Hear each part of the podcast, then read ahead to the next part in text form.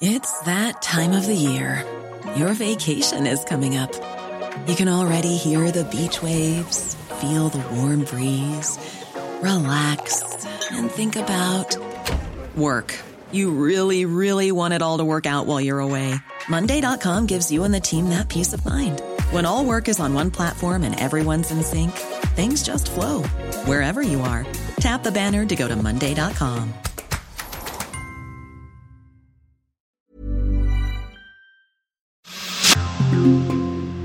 Also an diesem 14. Juli 2022, es war eine Zeit von ein paar Tagen, wo sich die Probleme häuften. Es war ein paar Tage vorher berichteten einige Investoren, dass sie Schwierigkeiten hatten, an ihre Konten zu kommen, dass sie Schwierigkeiten hatten, sich ihr Geld auszahlen zu lassen.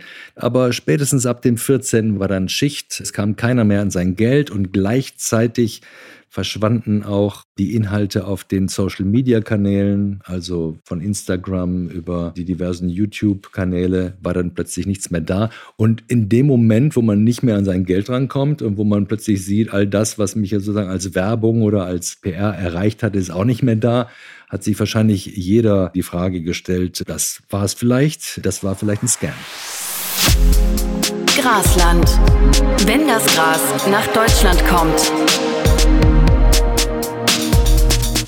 Ein Weiß-Podcast über die Cannabis-Legalisierung.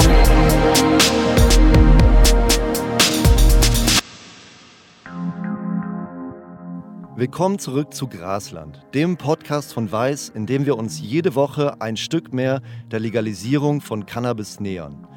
Ich bin euer Host Tim Geier und ich treffe hier jede Woche spannende Gäste, die ganz eigene Geschichten zur Legalisierung mitbringen. Und Legalisierung, das heißt auch Geschäfte machen. Geschäfte, die bislang illegal waren. Experten rechnen damit, dass die Legalisierung einen Milliardenmarkt entstehen lässt. Und der zieht schon jetzt viele Betrüger an. Darum geht es in dieser Folge. Um einen der vielleicht größten Cannabis-Betrugsfälle aller Zeiten. Es geht um mögliche Milliardenverluste und Hunderttausende geprellte Anleger. Sie alle haben ihr Geld einer Firma anvertraut, die damit warb, durch Investitionen in Cannabisplantagen Leute reich zu machen. Diese Firma heißt Juicy Fields. Meine Gäste Nicolas Martin und Andreas Becker sind tief in diesen Kriminalfall eingestiegen. Die beiden Journalisten der Deutschen Welle haben für ihren Podcast Cannabis Cowboys monatelang recherchiert. In dieser Folge nehmen sie uns mit hinter die Kulissen des Scams – und sie teilen einige Ergebnisse ihrer nicht ganz ungefährlichen Recherche. Denn hinter Juicy Fields könnten Leute stehen, Stichwort Russenmafia, die keine große Lust haben, dass man öffentlich über sie spricht. Wir machen das natürlich trotzdem, aber bevor wir uns auf die Jagd nach den Hintermännern machen, erklärt uns Andreas erst doch mal, worauf da eigentlich so viele Menschen reingefallen sind. Also, wie hat das Geschäftsmodell von Juicy Fields angeblich funktioniert?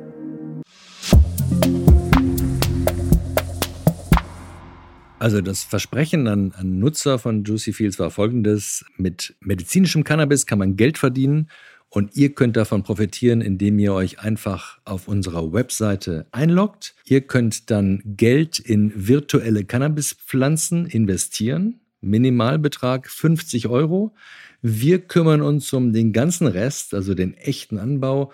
Und am Ende kriegt ihr Geld raus. Und zwar nach drei Monaten Pi mal Daumen kriegt ihr 68 Euro mindestens raus. Das war so das, was der normale Nutzer besprochen hat und das Versprechen von Juicy Fields ging dann weiter.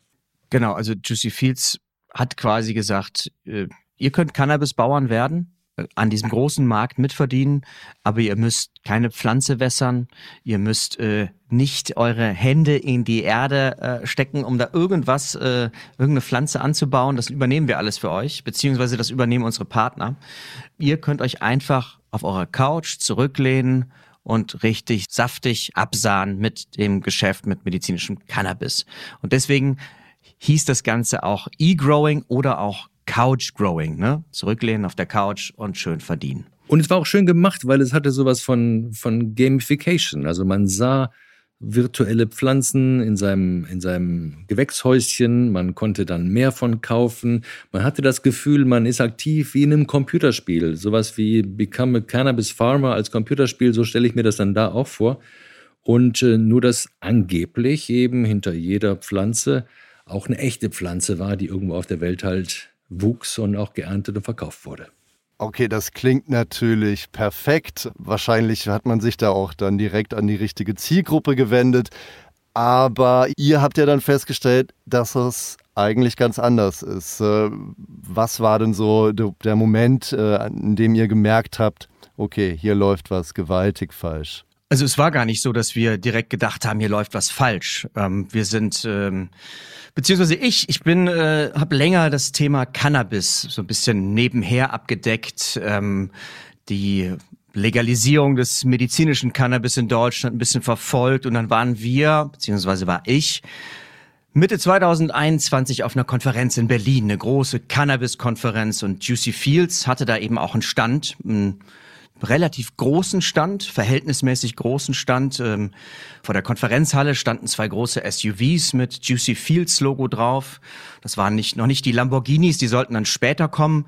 Und äh, dann habe ich ein bisschen rumgefragt, was ist denn das für ein Unternehmen? Weil ich kannte das Unternehmen einfach nicht, obwohl ich mich schon ja mit Cannabis beschäftigt hatte, mit der Branche. Und ähm, dann war das sehr erstaunlich, wie die Reaktionen waren. Es gab Leute, die wollten gar nicht über Juicy Fields reden.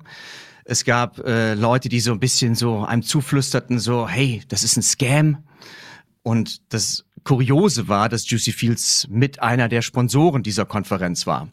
Und ähm, dann haben wir angefangen, uns darüber zu unterhalten, haben uns Gedanken gemacht und haben gedacht, hey, wir machen einen Podcast darüber, einen Investigativ-Podcast. Den mussten wir erstmal pitchen, dann haben wir den gepitcht bekommen, das war Ende 21 und dann haben wir uns langsam an die Arbeit gemacht und ja, jetzt sind wir wahnsinnig froh, dass der Podcast endlich draußen ist.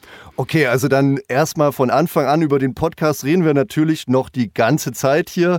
Du hast also gesehen, ja, die haben da SUVs stehen, äh, da keiner will so richtig drüber reden.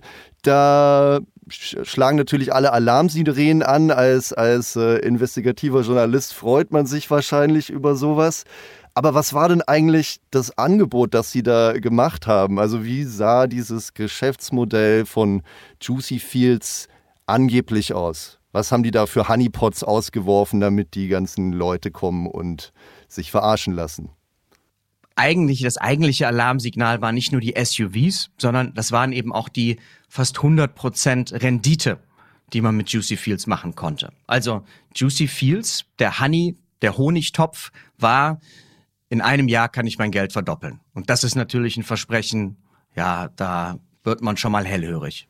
Okay, Rendite von 100 Prozent, das klingt ja schon mal ziemlich wahnsinnig. Äh, Andreas, mit was denn eigentlich? Womit sollte man da 100 Prozent Rendite machen können?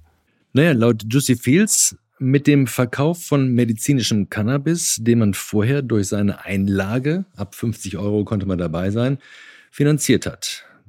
Die Logik, die Juicy Fields seinen Investoren, seinen E-Grown erzählt hat, war die, wir nehmen euer Geld, damit wird irgendwo auf der Welt medizinisches Cannabis angebaut, verarbeitet, äh, verpackt, lizenziert, am Ende landet es in den Apotheken und wir beteiligen euch daran, an diesen Profiten. Die Profite sind hoch und ihr kriegt dann sozusagen Geld zurück für jede Pflanze, die ihr gekauft habt. Und wenn man da genau die die mathematische Seite anguckte, kam man auf mehr als 100 Prozent pro Jahr. Also man verdoppelt sein Geld innerhalb eines Jahres. Okay, klingt eigentlich erstmal ziemlich cool. Ähm, für die Leute, die sich jetzt nicht so mit Investmentgeschäften auskennen, äh, du gibst einen gewissen Betrag, verdoppelst den innerhalb von einem Jahr. Nico, wie oft gibt es sowas? Wie seriös ist das? Ist das was, das man auch anderorts am Anlagenmarkt leicht findet?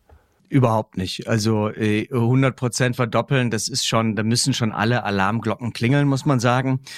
Fachleute sagen so, alles über sechs, zehn Prozent, ja, das muss einfach hinterfragt werden. Ne? Man kann nicht von vornherein sagen, das ist, das ist ein Scam, aber man muss auf jeden Fall sagen, wenn jemand sowas dann auch noch garantiert und Juicy Fields hat garantiert, dass sie das Geld verdoppeln, dann muss man noch skeptischer an die Sache rangehen, als es sowieso schon ist. Wir haben das in der Recherche mit Leuten auch gehört, dass sie sagten, hey, aber guck dir doch an, wie hoch die Apple-Aktie gestiegen ist in den letzten fünf Jahren oder wie hoch Tesla durch die Decke gegangen ist oder Bitcoin, auch immer ein gern genommenes Beispiel. Das mag alles sein, dass einzelne Vermögenswerte sich verdoppeln innerhalb eines Jahres oder verdreifachen sogar. Aber der große Unterschied ist halt wirklich, dass in diesem Fall war man ja nicht sozusagen an einer Aktie beteiligt, die vom Wert her schwankt, sondern das Unternehmen sagte, mit unserem Unternehmenszweck, also mit dem Anbau von medizinischem Cannabis und dem Verkauf davon, daraus generieren wir so viel Geld, dass wir euch 100 Euro, also 100 Prozent äh, im Jahr aufs Jahr gerechnet zahlen können. Und das ist sozusagen der Fachausdruck wäre Return on Investment. Und wenn man sich diese Variable anguckt, dann haben selbst enorm profitable Unternehmen wie Apple, die haben im letzten Jahr, glaube ich, 50 Prozent gemacht. Und auf, die, auf den Durchschnitt der letzten Jahre sind die um die 30, 25, 30 Prozent. Und das ist schon extrem, extrem viel. Das heißt, alles, was in die 100 Prozent Marke geht, wie Nico gerade sagte, da sollten alle Alarmglocken angehen. Okay, wir können also schon mal festhalten, ein neues Unternehmen trabt auf die Lichtung, sagt, ich mache euch hier alle reich. Und man muss da schon erstmal sagen, das klingt ganz cool, aber es klingt auch ein bisschen nach Quatsch. Mittlerweile wissen wir, Juicy Fields war vor allem heiße Luft und die Leute, die dahinter standen, haben wahrscheinlich sehr viel Geld damit verdient, aber die Leute, die investiert haben, sehr wenig. Deshalb lass uns mal darüber reden, wie hat es denn mutmaßlich tatsächlich funktioniert. Also ich sage mutmaßlich, weil die Ermittlungen laufen noch bei verschiedenen Strafverfolgungsbehörden, aber nach dem Stand, was ihr jetzt wisst, was ihr herausgefunden habt, wie hat das dann tatsächlich funktioniert? Also das ist eine Sache, der widmen wir sozusagen unseren ganzen mehrteiligen Podcast, ähm, um diese Frage zu klären. Und sie ist komplex. Was bisher zumindest wahrscheinlich ist, äh, ist, dass das Geld der Nutzer, also das Geld, was, was die Leute sozusagen eingezahlt haben, um virtuelle Pflanzen zu kaufen, nicht wirklich dafür ausgegeben wurde, um irgendwo in der Welt virtuelle Pflanzen oder richtige Pflanzen anzubauen und die dann in die Apotheken zu bringen. Ähm, und eine Sache nur, Du hast gerade gesagt, die Nutzer haben vermutlich sehr wenig Geld verdient. Da wollte ich noch kurz einhaken, weil mhm. das stimmt ja nicht wirklich. Zumindest in den, also Juicy Fields war zwei Jahre aktiv. Die Webseite war Pi mal Daumen zwei Jahre aktiv. In dieser Zeit hat jeder, der Geld reingesteckt hat, wenn er das regelmäßig gemacht hatte, im Laufe eines Jahres sein Geld auch verdoppelt. Das heißt, es gab eine Periode, wo all die Leute, die diese Webseite entdeckt hatten und sie nutzten und immer wieder Geld neu investierten, die haben wirklich ne, 100% Gewinn gemacht in diesen beiden Jahren, also pro Jahr. Und man muss dazu sagen, die, der Anlagehorizont war ja nur drei Monate.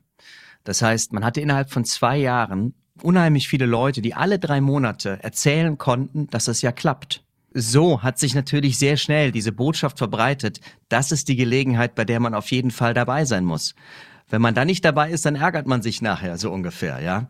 Ähm, das heißt, es hat ja sehr lange funktioniert, bis es dann halt eben auf einmal nicht mehr funktioniert hat. Und die Anleger nicht mehr an ihre Konten kamen, auf die Plattform und ja, eben ihre Pflanzen und ihre Einlagen auf der Plattform verloren haben.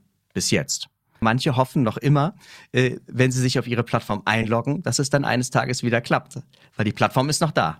Ja, die Hoffnung stirbt zuletzt, ne? so, solange die Plattform noch da ist. Also man hat diesen Köder immer größer und fetter und, und äh, unwiderstehlicher gemacht und am Ende hat man die Falle zuschnappen lassen und ist mit der Beute abgehauen.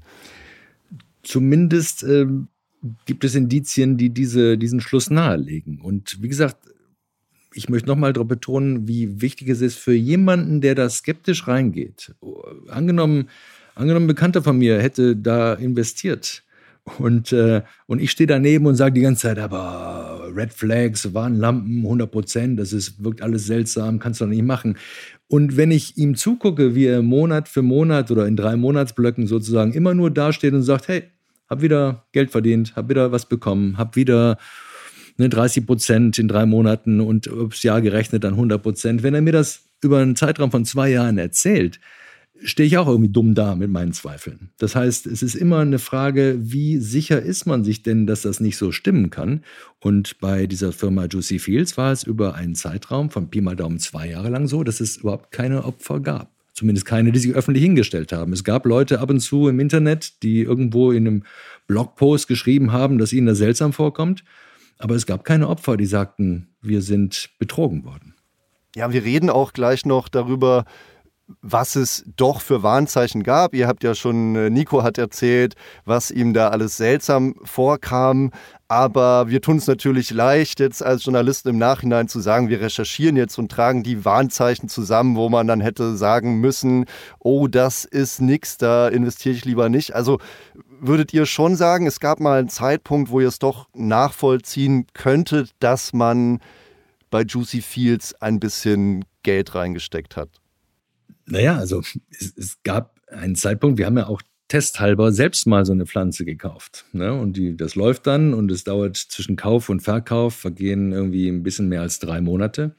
Und in dem Moment, wo man dann selbst da sitzt und klickt und dann die Pflanze angeblich erfolgreich verkauft wurde und man das Geld sozusagen ausgezahlt bekommt, dann denkt man sich, okay, ja, offensichtlich, das, was die Leute behaupten, scheint ja zu funktionieren. Das hat in unserem Beispiel auch funktioniert. Kann nicht doch was dran sein? Weil unsere Arbeitshypothese, der Grund, warum wir einfach vermutet haben, dass was nicht stimmt, war ja nur am Anfang, also als Startpunkt, dass die Renditen ja schon so ungewöhnlich hoch sind, dass es sich da mal lohnt, genauer drauf zu gucken. Mhm. Aber selbst als Journalisten hatten wir mit den gleichen Problemen, in Anführungszeichen, zu kämpfen. In dem Moment, wo man so einen Podcast pitcht oder so ein, so ein journalistisches Projekt pitcht und es aber keine Opfer gibt, sondern man sagt, dass man die Opfer gerne vermeiden würde, indem man halt rechtzeitig drauf guckt, hm. ähm, dann, dann wirkt man am Anfang wie jemand, der potenziell auch sowas hat von Don Quixote oder sowas. Das heißt, man, man, man weiß gar nicht, was will der, gegen wen kämpft der da eigentlich. Äh, niemand beschwert sich, dass er irgendwie Opfer ist. Warum überhaupt da genauer hingucken? Und es ist ja auch schon so, dass wir auch mal kurz zwischendurch immer wieder mal Sekunden des Zweifelns hatten. Also äh, gerade wenn wir mit unseren kleinen Investoren, die gar nicht so klein investiert waren, muss man sagen, können wir gleich nochmal drauf kommen, mhm. gesprochen haben und die haben dann einfach äh, in einer Auszahlung mal schnell 25.000 Euro bekommen. Dann haben wir uns schon auch mal wieder kurz gefragt, wie geht das? Wie geht das? wenn die Investoren am Anfang Geld verdient haben, aber eigentlich gar nichts Reales dahinter stand, woher kam dieses Geld dann eigentlich? Ja, das ist die große Frage. Die Vermutung ist, dass bei solchen und ähnlichen Geschäftsmodellen der Investor, der sagt, okay, jetzt möchte ich mein Geld ausgezahlt bekommen, dass das Geld kommt von neueren Investoren, die ihr Geld gerade eingezahlt haben. Das heißt, die gerade neu zugekommenen, die finanzieren sozusagen die Gewinne der Leute, die schon länger dabei sind. Und das ist ein Grund, warum äh, es auch ein Name, äh, ein Name für diese Modelle ist auch Schneeballsystem. Ne? Das ist mhm. der neue, der finanziert den alten. Es gibt da verschiedene Varianten, manche mit und manche ohne Produkte. Im amerikanischen oder englischen Sprachraum hat sich so ein Begriff eingebürgert wie Ponzi-Scheme. Das ist äh, umgangssprachlich aber ähnlich wie mit Schneeballsystemen. Das heißt, kein wirkliches Produkt, das Geld generiert, sondern einfach nur es schaffen, dass ständig Geld reinkommt und die älteren Anleger werden ausbezahlt und die neueren finanzieren sozusagen diese Auszahlung in der Hoffnung, dass wenn man das lang genug laufen hat und wenn man lang genug Leute davon überzeugt, dass sie ausgezahlt werden, dass keiner mehr sich auszahlen lässt, sondern einfach das Geld drin lässt und denkt, okay, auf dem Schirm, ich logge mich ein in mein Konto und sehe, ich habe 1000 Euro drin und demnächst habe ich 1300 Euro oder sowas. Und weil es so gut läuft, will ich gar nicht mehr an mein Geld kommen, weil ich denke, lass 1300 Euro drin und kriege darauf dann meine Prozente. Und das ist das Spekulieren. Und je, je mehr Leute überzeugt werden können, ihr Geld drin zu lassen, desto länger kann auch so ein Schneeball- oder Ponzi-System laufen. Und die Leute, die mit dem wir so Kontakt hatten, hatten wir schon auch den Eindruck, die meisten haben einfach ihr Geld wieder reinvestiert. Also die haben sich gar nicht auszahlen lassen. Das heißt, das Geld verblieb in der Maschinerie. Als das Ganze so ein bisschen aufgeflogen ist, im Vergleich zu euch war ich da late to the party, aber da habe ich auch einen Artikel gemacht, ähm, wo die Headline so in der Art war, der wahrscheinlich größte Cannabis-Scam aller Zeiten. Nico, du hattest mir im Vorgespräch schon gesagt, Nein, es ist der größte Cannabis-Scam aller Zeiten. Warum seid ihr euch da so sicher? Was sind denn so Zahlen, die man damit verbinden kann? Also wie viele Menschen waren betroffen? Um wie viel Geld geht es eigentlich? Es ist ja ein Fall, bei dem Ermittlungen laufen, die noch nicht abgeschlossen sind. Man kann da wirklich nur spekulieren. Juicy Fields selber hat gesagt, es wären am Ende 500.000 Nutzer auf der Plattform gewesen, also eine halbe Million E-Grower, die Geld eingezahlt haben.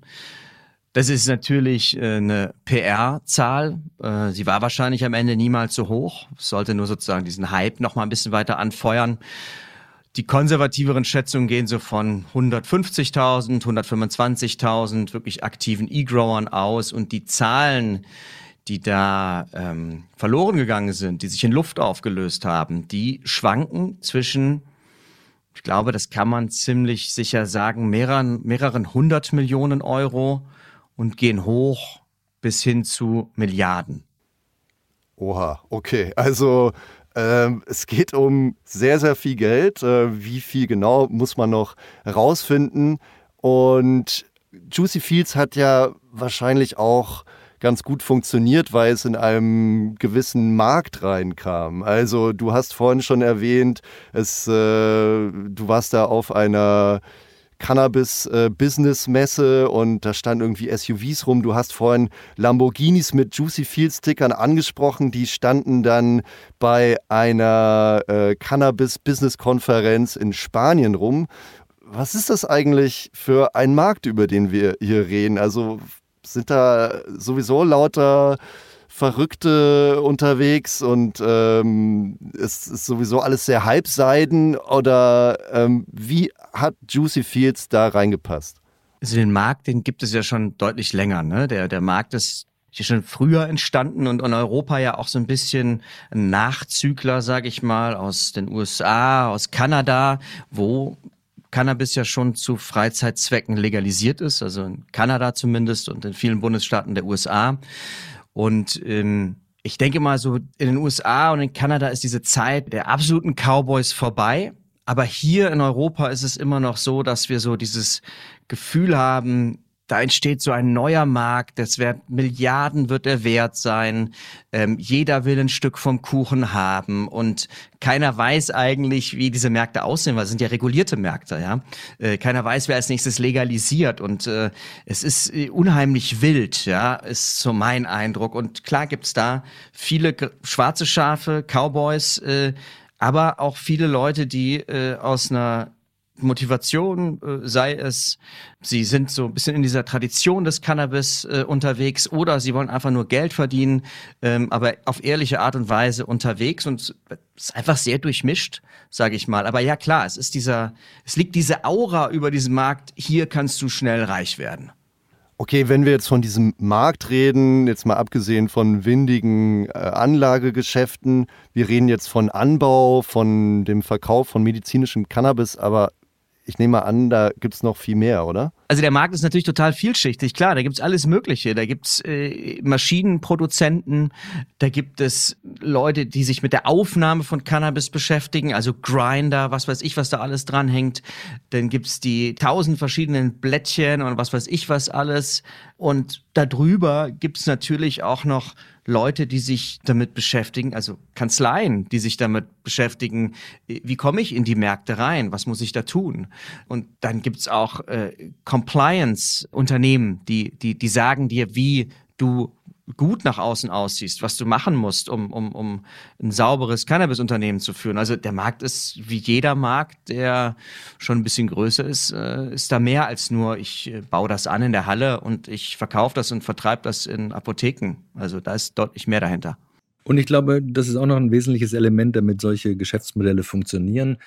Ähm, das Thema Cannabis-Legalisierung war ja auch längst im Mainstream angekommen. Das heißt, wenn Regierungskoalitionen berichten, dass sie das jetzt vorhaben, dann wird das in der normalen Tagesschau erwähnt. Das heißt, ohne sich wirklich für das Thema zu interessieren, hat, glaube ich, jeder schon irgendwo mitbekommen, dass da was passiert mit Cannabis. Dass da ein Markt entsteht, dass da was legal wird, was vorher nicht legal ist. Egal wie man dazu steht, ähm, reichen diese Infos schon, um alles, was man danach hört, vor einem Hintergrund äh, ablaufen zu lassen, der suggeriert, okay, da passiert was Großes, da ist was Dickes im, im, im Busch. Und man muss auch dazu sagen, wenn man Medienberichte liest, und da muss man, müssen wir uns vielleicht alle auch ein bisschen äh, eine Schuld geben, dann sind die äh, häufig so auch in diesem Narrativ. Der neue große Markt entsteht, Cannabis, äh, weiß ich nicht, die grüne Revolution. Es ist immer dieses Narrativ von, da kommt was Neues und das ist gigantisch groß. Und äh, eigentlich, wenn man da ein bisschen tiefer reingräbt, dann kriegt man halt eben mit, wie bei jedem neuen Markt, gibt es am Anfang niemanden, gibt es keine Unternehmen, die das große Geld verdienen. Ganz im Gegenteil, das ist eine Wette auf die Zukunft und am Ende überleben gar nicht so viele. Woher kommt eigentlich dieses Narrativ, Nico? Also äh, denken wir als Journalisten uns das aus? Feuern wir diese Goldgräberstimmung an oder sind das geschickte Marketing-Leute, die hier, wie es bei vielen Startups ja auch funktioniert, einfach einen Markt aufblasen wollen?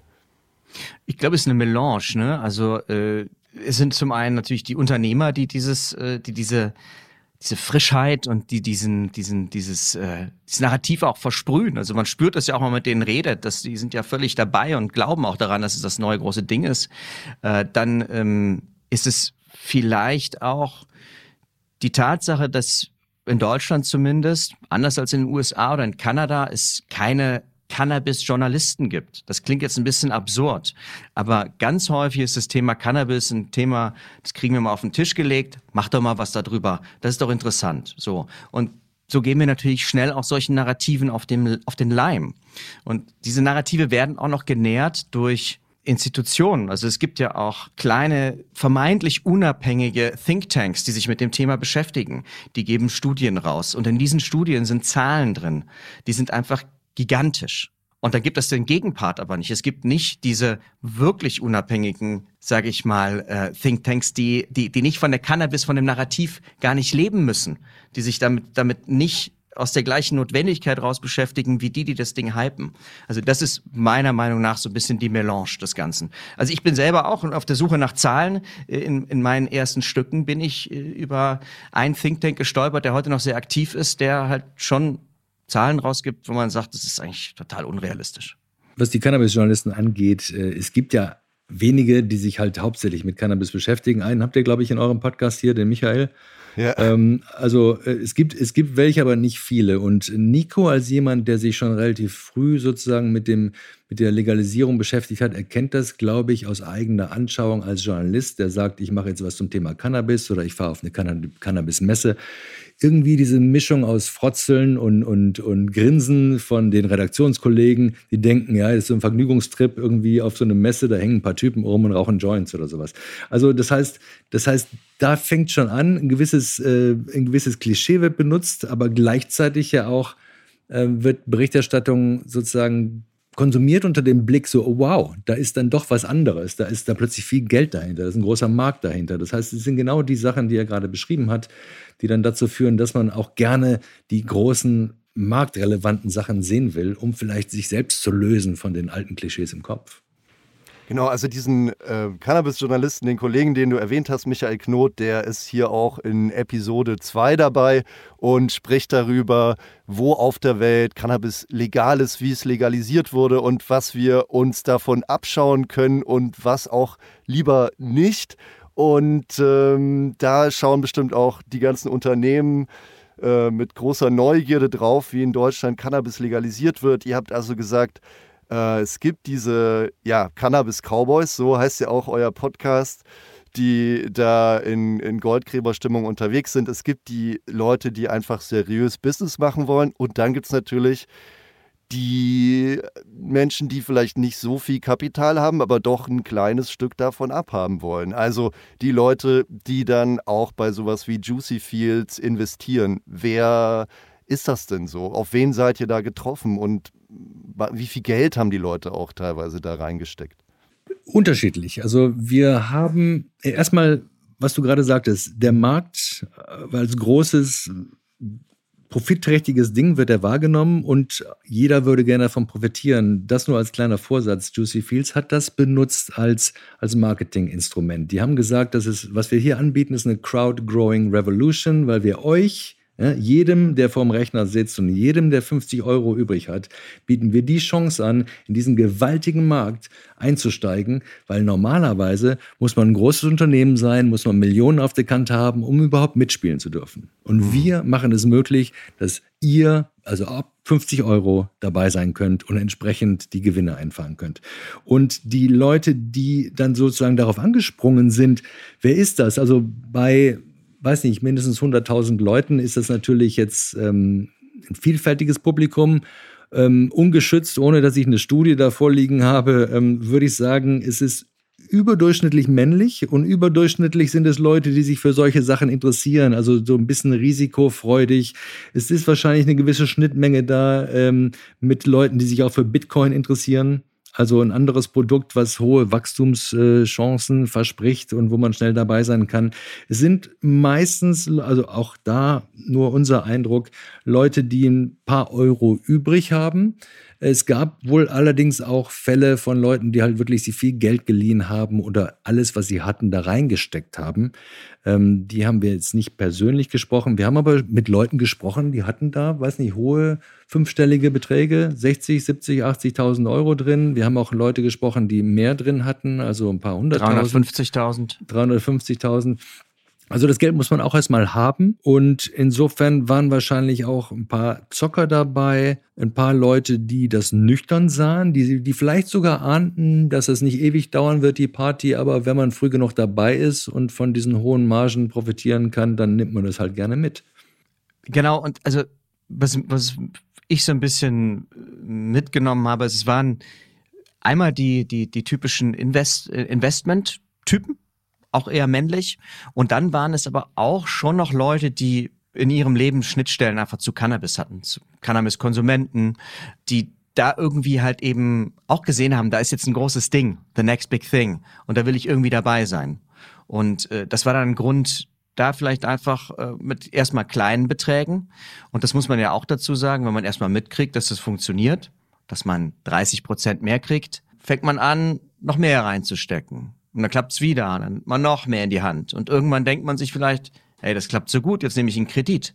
Und das ist halt wirklich einigen Leuten passiert und nicht nur in Deutschland, äh, sondern es ist ja auch ein Scam, der eigentlich weltweit war. Es gibt Leute in Lateinamerika, die geschädigt sind, in Afrika, es gibt Leute in Asien, es gibt vor allem Leute in Europa, muss man sagen. Deutschland spielt eine große Rolle, aber weltweit sind die Leute Juicy Fields auf den Leim gegangen. Ja, das war eine weltweite Geschichte, aber sie ist auch irgendwie mit Deutschland verknüpft, oder? Das erste Büro von Juicy Fields, ist das richtig, war in Berlin. Ist das dann auch, war das ein deutsches Unternehmen? Ja, am Anfang war es eine GmbH, angemeldet in Berlin.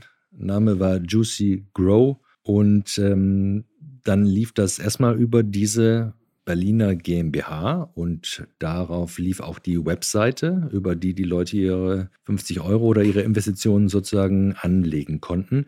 Später mit zunehmendem Erfolg wurde es dann komplexer und dann gab es neben dem Juicy Grow Unternehmen in Berlin gab es ein Juicy Fields Unternehmen in Amsterdam und es gab ein weiteres Juicy Fields Unternehmen als AG in der Schweiz in der Nähe von Zürich.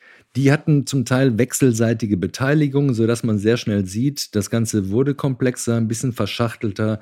Das ist auch der Grund für alles das, was danach folgte. Aber sinngemäß von einem kleinen Start-up in Berlin wurde es dann zu einem Unternehmen, das, in, das Firmen in drei verschiedenen Ländern hatte. Unter anderem äh, ganz kurz auch auf einem Schloss in der Schweiz. Man merkt also, es steht ein sehr kompliziertes Geflecht dahinter. Und Andreas, du hast gerade schon das danach angesprochen. Das danach fängt so ein bisschen am 14. Juli im letzten Jahr an. Da ist die ganze Sache aufgeflogen. Da ist wohl den meisten Anlegern, E-Growern auch bewusst geworden, hm, vielleicht wird es jetzt schwierig, an mein Geld ranzukommen. Was ist an diesem Tag passiert und ja, was ist darauf gefolgt? Also an diesem 14. Juli 2022, äh, nach unseren Recherchen war das so der Tag, wo definitiv niemand mehr an sein Geld kam, wo niemand mehr sich einloggen konnte auf sein Konto auf der Juicy Fields Webseite. Ähm, es ist schwierig, das auf einen Tag runterzubrechen, weil es war eine, eine, es war eine Zeit von ein paar Tagen, wo sich die Probleme häuften. Es war ein paar Tage vorher berichteten einige Investoren, E-Grower, dass sie äh, Schwierigkeiten hatten, an ihre Konten zu kommen, dass sie Schwierigkeiten hatten, sich ihr Geld auszahlen zu lassen. Da waren verschiedene Sachen, die wurden am Anfang noch ein bisschen begründet mit ähm, Softwarewechsel, dass es ein Juicy Fields 2.0 geben würde, ein neues System wurde aufgesetzt. Aber spätestens ab dem 14. war dann, war dann Schicht. Äh, es kam keiner mehr an sein Geld und gleichzeitig verschwanden auch ähm, die Inhalte auf den Social-Media-Kanälen, also von Instagram über über die diversen YouTube-Kanäle war dann plötzlich nichts mehr da. Und in dem Moment, wo man nicht mehr an sein Geld rankommt und wo man plötzlich sieht, all das, was mich sozusagen als Werbung oder als, als PR erreicht hat, ist auch nicht mehr da, hat sich wahrscheinlich jeder E-Grower und jede E-Growerin die Frage gestellt, ähm, das war es vielleicht, äh, das war vielleicht ein Scam. Ähm, okay, und wie lange hat es dann gedauert, bis wirklich auch Ermittlungen folgten. Ich kann mich noch erinnern, in Telegram-Gruppen ging es dann hoch her. Ähm, man hat sehr viele verschiedene Informationen erhalten. Keiner wusste so richtig, was los ist. Und äh, wann war dann der Zeitpunkt, wo wirklich auch die Staatsanwaltschaft Ermittlungen aufgenommen hat?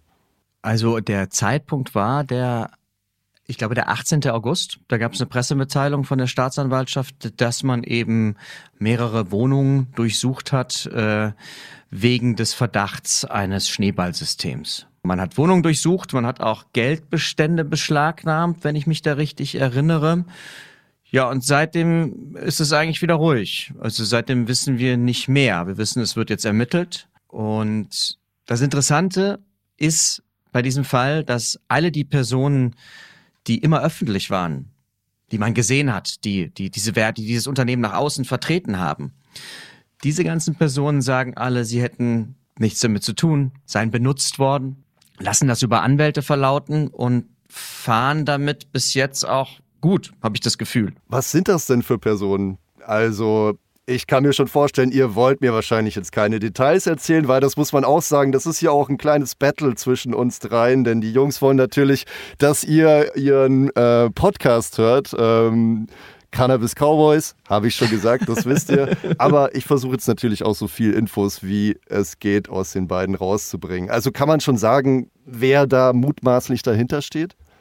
Also wir können nicht sagen, wer jetzt da mutmaßlich dahinter steht, aber du fragst, was sind das für Jungs, die sich davon distanzieren? Das sind ja erstmal die, die wir gesehen haben und äh, das sind äh, spannende Figuren. Da ist äh, der ehemalige CEO, der in Musikvideos auftritt, ähm, der ähm, ganz genüsslich in dem Video über das Cannabisfeld läuft, an den Pflanzen riecht und ausstrahlt. Er hat Ahnung von dem Business.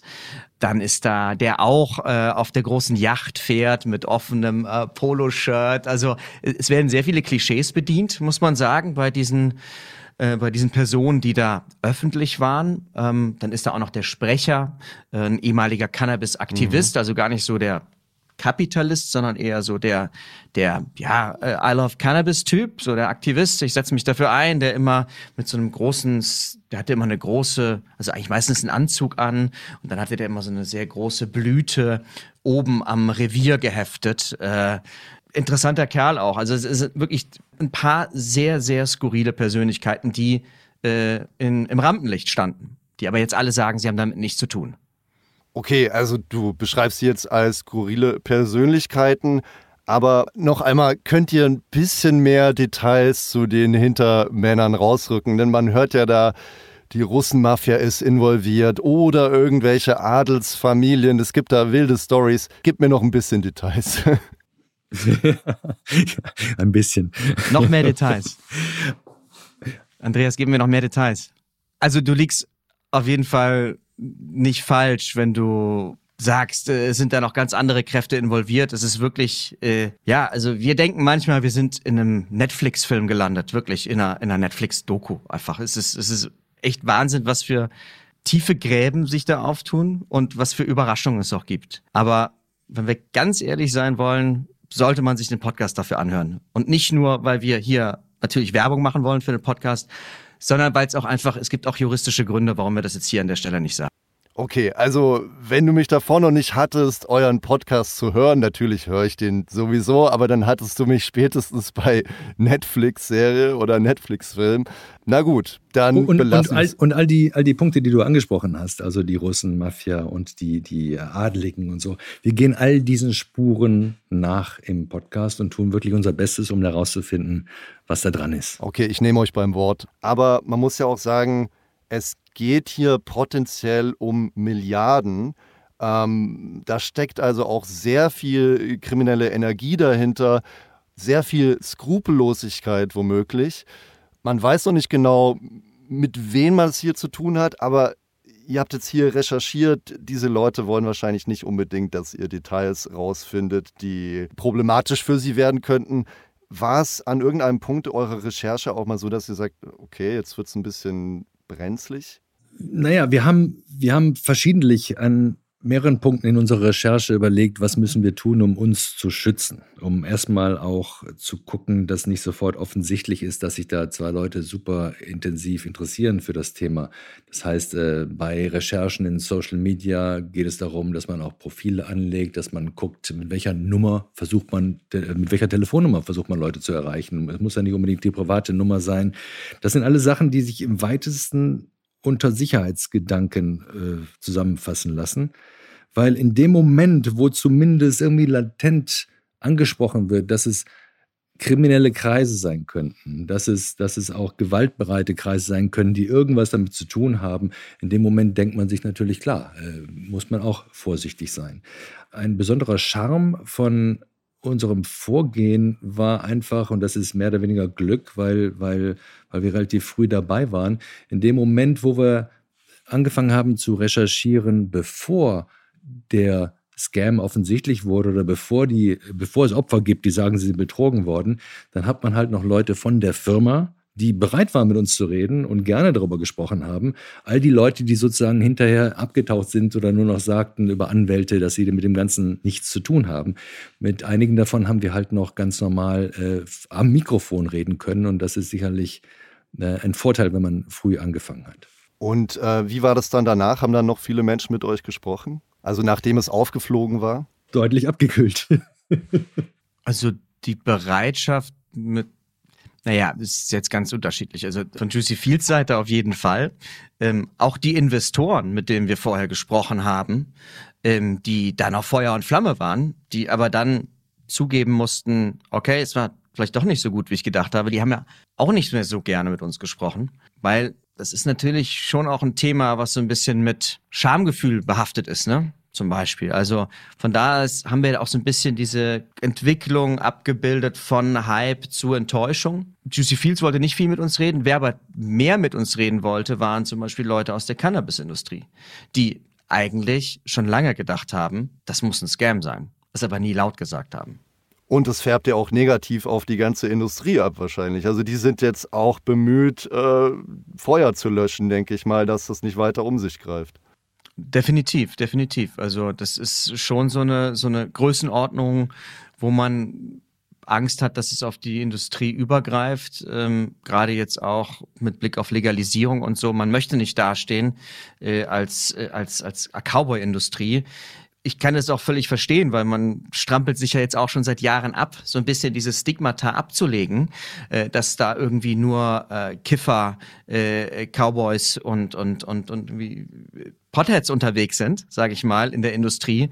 Äh, und dann kommt von außen Juicy Fields, die Leute um Juicy Fields waren in der Industrie niemandem bekannt, muss man sagen. Kommt jemand rein mit einem Geschäftsmodell und ähm, bringt die ganze Branche in Verruf. Also da sind natürlich viele auch echt verärgert.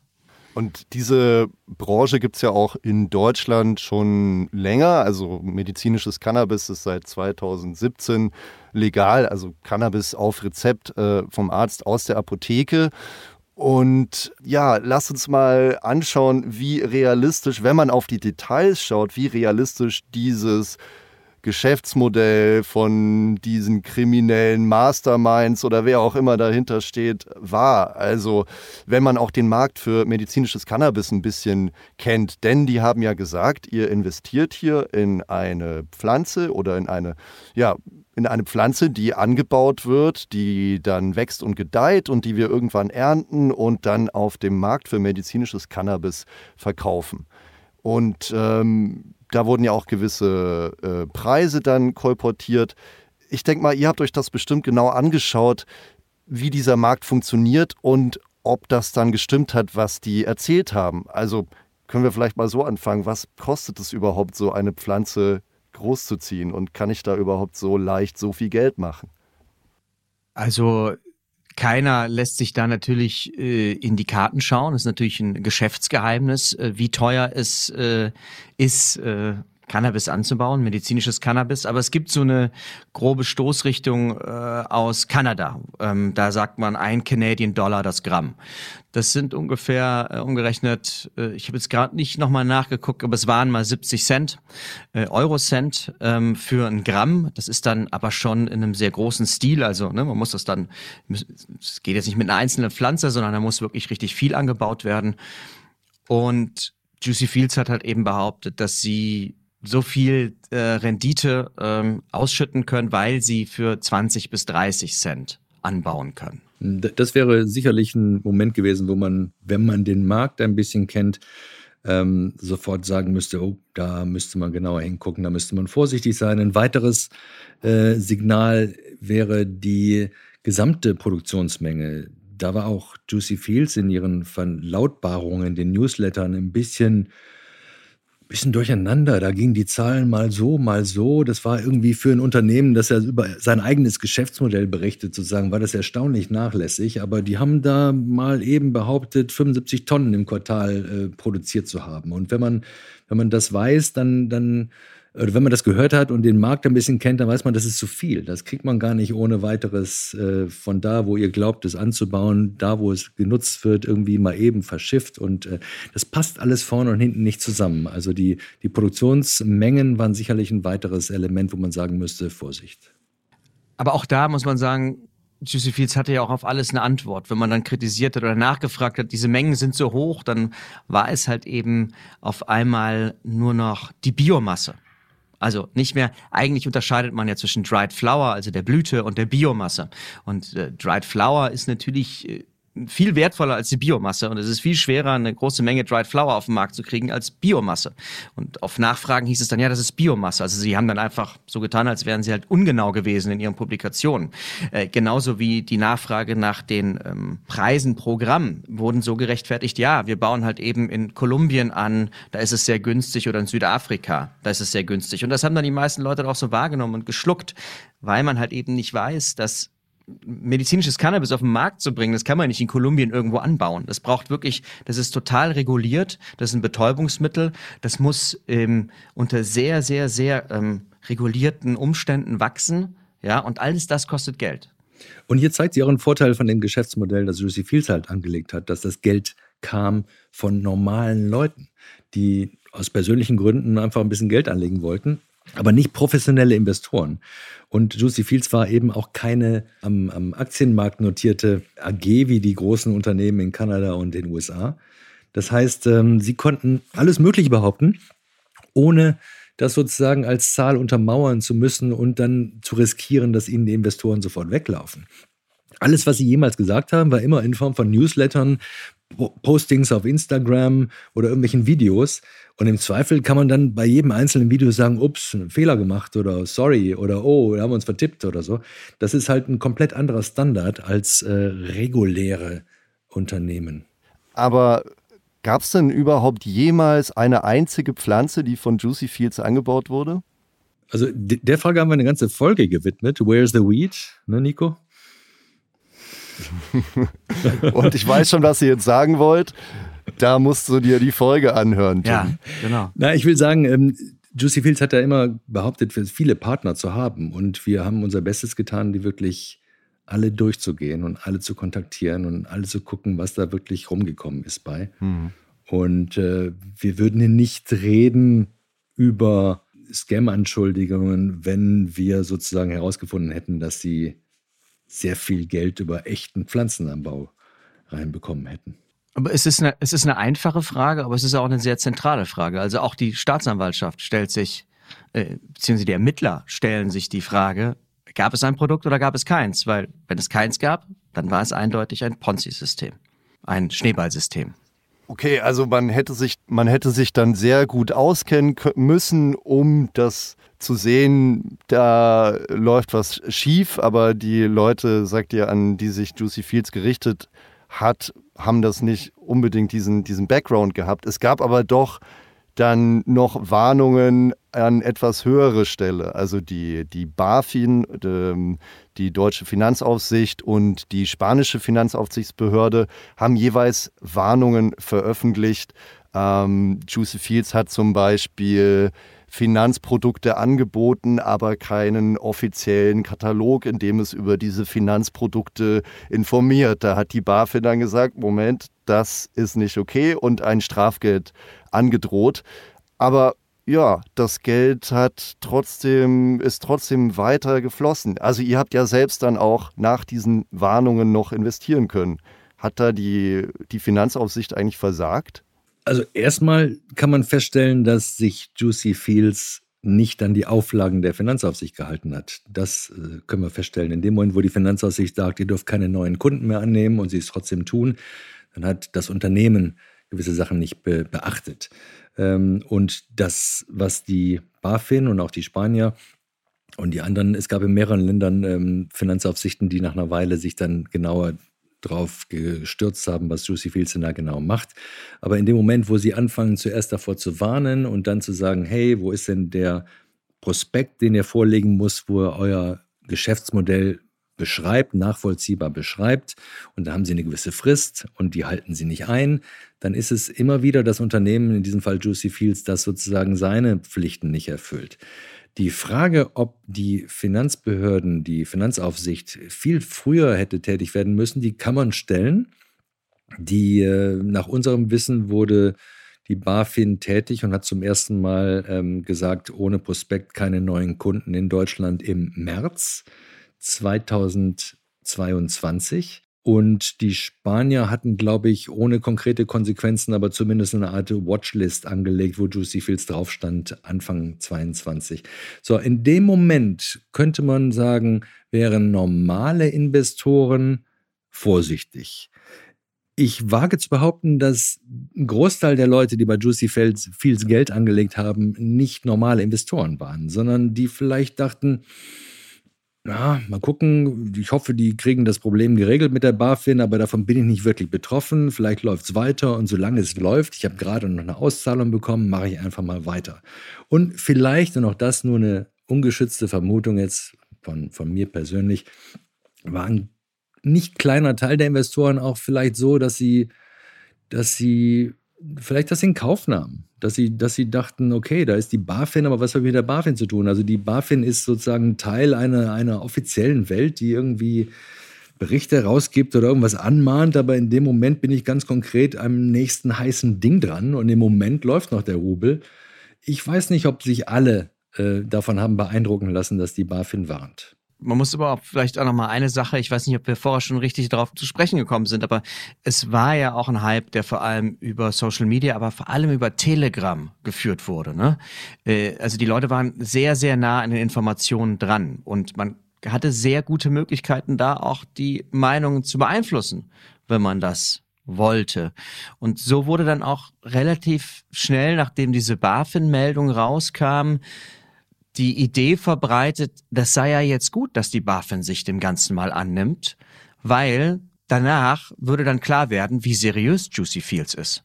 Und das war nicht nur eine das war nicht nur auf Telegram, das haben uns Vertreter des Unternehmens sozusagen noch ins Mikrofon gesagt. Ne? Also das heißt, die Realität, BaFin beschwert sich gerade oder BaFin sagt, seid vorsichtig, wurde sozusagen vor unserem Mikrofon noch umgedeutet in kein Problem, wir halten uns an die Regeln und am Ende wird sie nur zeigen, wie, wie, wie seriös wir sind.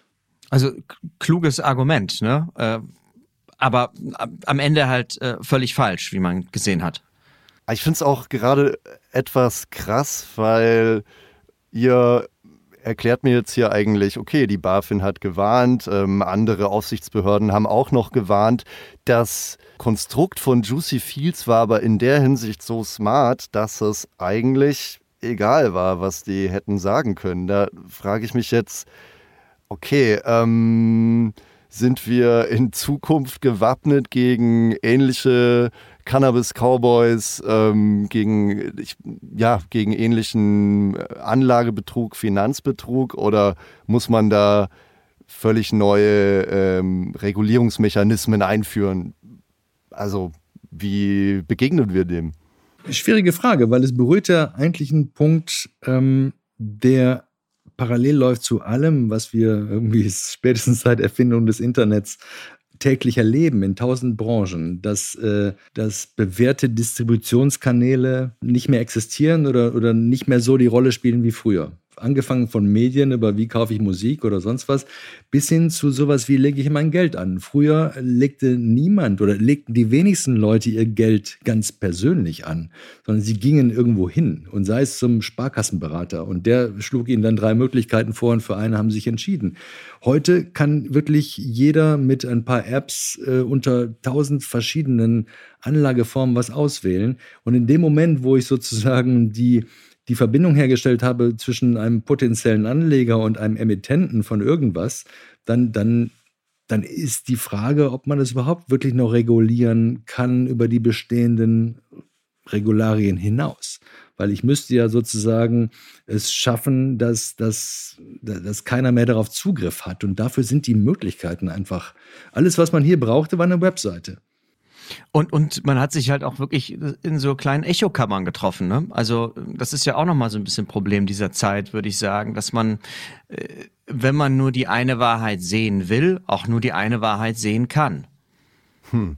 Okay, das bringt mich jetzt nochmal zu einem etwas anderen Fall, ganz kurz, an den ich schon die ganze Zeit denken muss. Und wir hatten im Vorgespräch das auch mal kurz angesprochen der eine oder andere, der jetzt zuhört, kennt das, hat vielleicht schon davon gehört. Ich spreche von OneCoin, einen anderen riesigen Scam. Da gab es eine Kryptowährung, hinter der aber, also in die sehr, sehr viele Leute investiert haben, die sehr gepusht worden ist, sehr öffentlichkeitswirksam und mit großen Glamour und großen Shows. Und am Ende hat sich herausgestellt, die Technik, die dahinter stecken müsste, gab es gar nicht.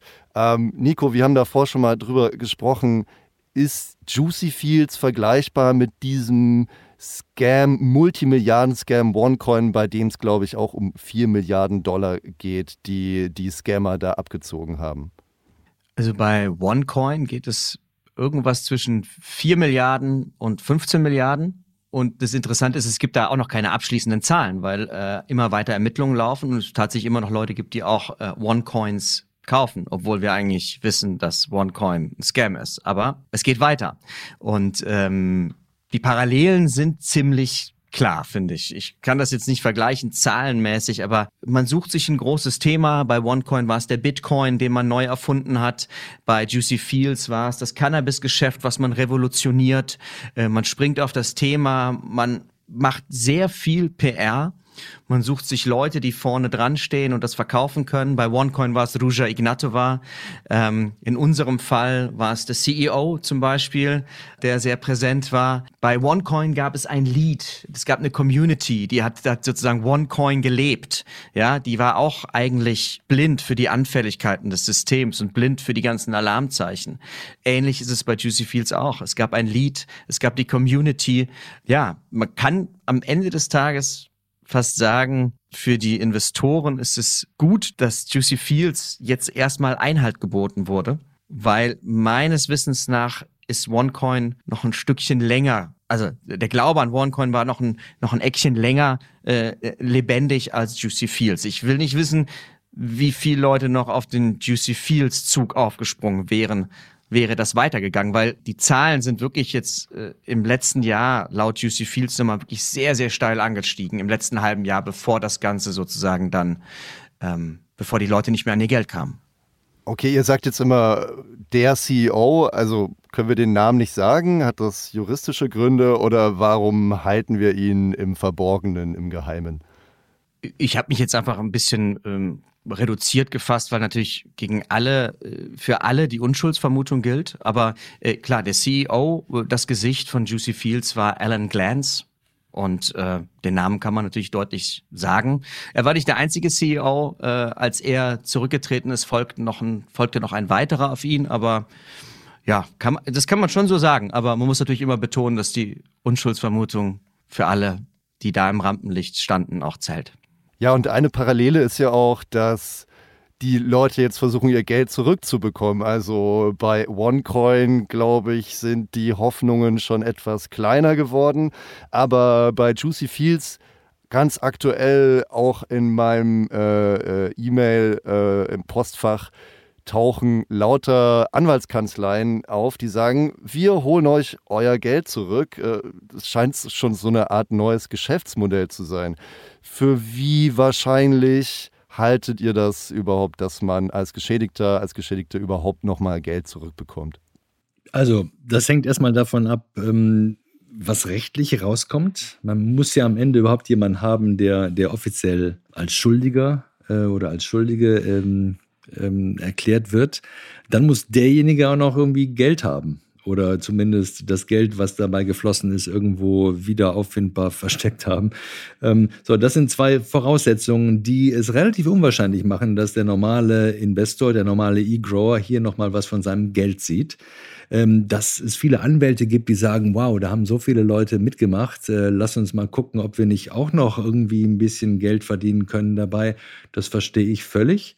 Wie man das Geld dann herbekommt, da gibt es unterschiedliche Fassungen. Wir haben, Nico kann das auch noch mal erzählen, mit einem, mit einem Anwalt aus Schweden gesprochen, der versucht es auch, ähm, für direkt mehrere hundert äh, Anleger sozusagen Geld rauszuschlagen, aber nicht indem er hofft, dass er von wer immer das äh, initiiert hat, von dem Tätern sozusagen Geld bekommt, sondern indem er Unternehmen und Institutionen belangt, die sozusagen instrumental waren, damit das überhaupt funktionieren konnte. Konkret also Banken und äh, Social-Media-Firmen. Banken, weil wenn ich 50 Euro überwiesen habe an Juicy Fields und das Geld nachher weg ist, argumentiert dieser Anwalt, die Bank hätte merken müssen, dass da zu viele Leute auf dieses Konto Geld überweisen und hätte irgendwie Alarm schlagen müssen, hätte sich fragen müssen, was soll das überhaupt? Und weil sie es nicht getan haben, gehe ich zur Bank und verklage sie genauso in die gleiche Richtung, äh, wenn Werbung gemacht wird auf Instagram oder, oder Follower, ähm, also Influencer auf Instagram das Produkt von Juicy Fields bewerben, dann ist äh, Instagram, in diesem Fall also der Mutterkonzern, Facebook-Mutterkonzern Meta, ähm, hat eine Mitschuld, hätte was tun müssen, hätte es unterbinden müssen. Deshalb hat er jetzt kürzlich Meta verklagt oder angekündigt, Meta zu verklagen. Ob da was bei rauskommt, keine Ahnung. Es klingt smart, man kann es mal versuchen, würde ich sagen. Klar. Aber eine Sache würde ich gerne noch sagen zu den, zu den ähm, Anwälten. Also ich, es hat wir sind ja auch in verschiedensten Juicy Fields Gruppen drin und ähm, man sieht ja, wer in diesen Gruppen drin ist. Und es hat wirklich nicht lange gedauert. Da haben mich Anwälte auf Telegram angeschrieben und das ist für mich schon irgendwie so eine Art Rattenfängerei, wo ich wirklich sagen würde, da muss man echt vorsichtig sein, wenn man sich da anvertraut und sich wirklich überlegen, wie realistisch ist das, dass ich da noch was zurückkriege. Okay, also Anwälte sind dran, natürlich Staatsanwaltschaften sind dran, die äh, Polizei ist dran, sehr viele geprellte, wütende Ex-Investorinnen und Investoren wollen wissen, wer dahinter steckt. Jetzt ist aber das Seltsame, Juicy Fields gibt es immer noch. Also die Website existiert immer noch. Ähm, da ist jetzt keine so Sperrnotiz von irgendeiner Strafverfolgungsbehörde über der Seite. Die Seite existiert und tut einfach so, als ob das Geschäft weiterläuft. Wie kann das sein und warum zur Hölle fühlen die sich so sicher? Es ist eine komplizierte Frage, weil wir haben schon angedeutet, Juicy Fields war nicht nur eine Firma, Juicy Fields war am Ende plötzlich drei Firmen, eine in Berlin, eine in Amsterdam und eine in der Nähe von Zürich, mit unterschiedlichen Leuten, die dahinter stecken, mit unterschiedlichen Interessen, die sich jetzt, nachdem sozusagen niemand mehr an sein Geld kommt und alle Scam rufen, die sich gegenseitig die Schuld zuschieben und gegenseitig vorwerfen, die andere Seite übervorteilt zu haben und äh, Verbrecher zu sein, die Scammer zu sein. Das heißt, eine enorm unübersichtliche Lage. Und die Tatsache, dass es auf der Seite jetzt noch, auf der gleichen Seite, in der jahrelang Investoren sozusagen ihr Geld äh, in virtuelle Pflanzen stecken konnten, dass da immer noch Updates passieren, die ist schon ein Hammer an sich.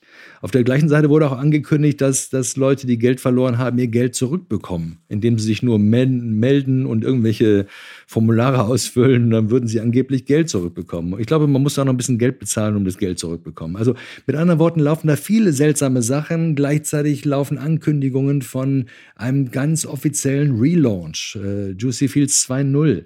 Ähm, und die Seite existiert noch. Es wurde immer wieder gesagt, dass die bald gesperrt werden könnte, dass die, die Strafverfolgungsbehörden die Seite bald vom Netz nehmen. Das ist noch nicht passiert. All das gehört zu den Seltsamkeiten, die dieser Fall halt äh, so besonders und so farbenfroh macht auch. Und ähm, man kann sich jetzt bei Juicy Fields auch wieder einloggen. Man kann jetzt wieder seine, seine Ernte sehen. Aber man kann sie sich nicht auszahlen lassen. Das heißt, man ist, man ist dem großen Knochen ein Stückchen näher wiedergekommen. Der Glaube wurde wieder ein wenig genährt, dass da bald was passiert. Und das ist natürlich sehr perfide, das Ganze, ne? Wahnsinn, ja. Also es geht eigentlich von vorne los. Ich bin mir sicher, ihr werdet sehr aufmerksam darauf schauen. Ich tue es auch. Alles Weitere kann man dann bei euch im Podcast hören. Cannabis Cowboys bei der Deutschen Welle. Jetzt muss ich euch natürlich aber auch noch fragen, wie ich das alle meine Gäste frage. Ihr habt euch lange mit dem Thema Cannabis, auch Cannabis-Legalisierung wahrscheinlich ein bisschen beschäftigt. Ne? Also was ist euer, eure jeweilige Prognose? Wann wird Cannabis überhaupt legal in Deutschland? Und naja, was macht ihr an dem Tag? Andreas, wie sieht es bei dir aus?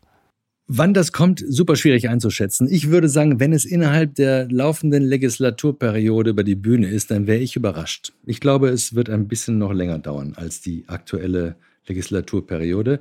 Was ich tun würde, ich glaube, ich werde ein Stück Schokolade essen. Und du, Nico? Also ich bin relativ überzeugt, dass es noch in dieser Legislaturperiode zur Legalisierung kommt. Äh, aus dem Grunde, dass ich glaube, dass äh, Karl Lauterbach, der Gesundheitsminister, ähm, da eine Mission gesetzt hat, die er auch quasi ähm, erfüllen möchte. Äh, vielleicht gar nicht so, weil es seine eigene Mission ist, sondern auch, weil es, äh, ich glaube, dass er äh, am Ende des Tages halt da stehen möchte und das Ende eines Projekts vorweisen möchte. Ich weiß auch, dass die Widerstände ziemlich groß sind, international, europarechtlich, aber ich habe das Gefühl, dass es so kommen könnte. Und äh, was ich dann mache, ja, ich werde dann wahrscheinlich auch nicht viel anderes machen, als ich jetzt mache. Ich werde keine Schokolade essen. Ähm, aber ich werde denken, wow, das ist jetzt ein großes Experiment. Ähm, einfach weil Deutschland äh, das größte Land sein wird, was diesen, diesen Schritt geht. Äh, ein sehr großes Land, ein großer Markt entstehen wird. Innen drin bin ich immer noch so ein bisschen zwiegespalten. Ich bin jetzt nicht der hundertprozentige Legalisierungsbefürworter, aber was ich schon denke, ist, dass das Zeitalter der Verbote, der Kriminalisierung, all das hat nicht geklappt und ich finde es eigentlich schon auch gut, dass man was Neues wagt. Also an diesem Tag werde ich mich wahrscheinlich schon freuen und dann werde ich das Ganze, glaube ich, sehr aufmerksam beobachten. Alles klar. Ja, lassen wir mal so stehen. Andreas ist äh, etwas skeptisch noch. Nico ist zuversichtlich. Danke euch beiden. Danke, dass ihr uns mitgenommen habt in eure Recherche. Wir werden das auf jeden Fall auch weiter verfolgen. Danke für die Einladung. Vielen Dank. Das war Grasland. Der fast unglaubliche Fall von Juicy Fields hat gezeigt, was die Goldgräberstimmung der Legalisierung auslösen kann. Dass Menschen vor lauter Dollarzeichen in den Augen die Warnungen nicht mehr sehen und zu leichter Beute für Betrüger werden. Und solange der Scam noch weitergeht, bleiben auch Nicolas Martin und Andreas Becker dran. Ihren wirklich spannenden Deutsche Welle Podcast Cannabis Cowboys könnt ihr auf allen Podcast-Plattformen hören. Hier bei uns geht es nächste Woche weiter mit Eva Hoch. Sie ist eine der renommiertesten Forscherinnen, die sich mit der Wirkung von Cannabis aufs Gehirn beschäftigen. Wir sprechen darüber, wie gefährlich Cannabis wirklich ist und wie sie als Psychologin auf die Legalisierung blickt. Grasland ist eine Produktion von Weiß mit mir, Tim Geier. Supervising Producer Markus Richter, technische Aufnahmeleitung Edgar Vaisio, Senior Editor Alexander Kraudelt. Soundmix Sebastian Opp, Sounddesign Sebastian Simmert, Head of Post-Production Jasmin Springer. Coverart Philipp Sipos. Folgt uns auf TikTok, Instagram, Facebook, Snapchat und YouTube unter Weiß auf Deutsch. Wenn ihr mögt, hören wir uns gerne wieder. Grasland erscheint wöchentlich am Donnerstag. Überall da, wo es Podcasts gibt.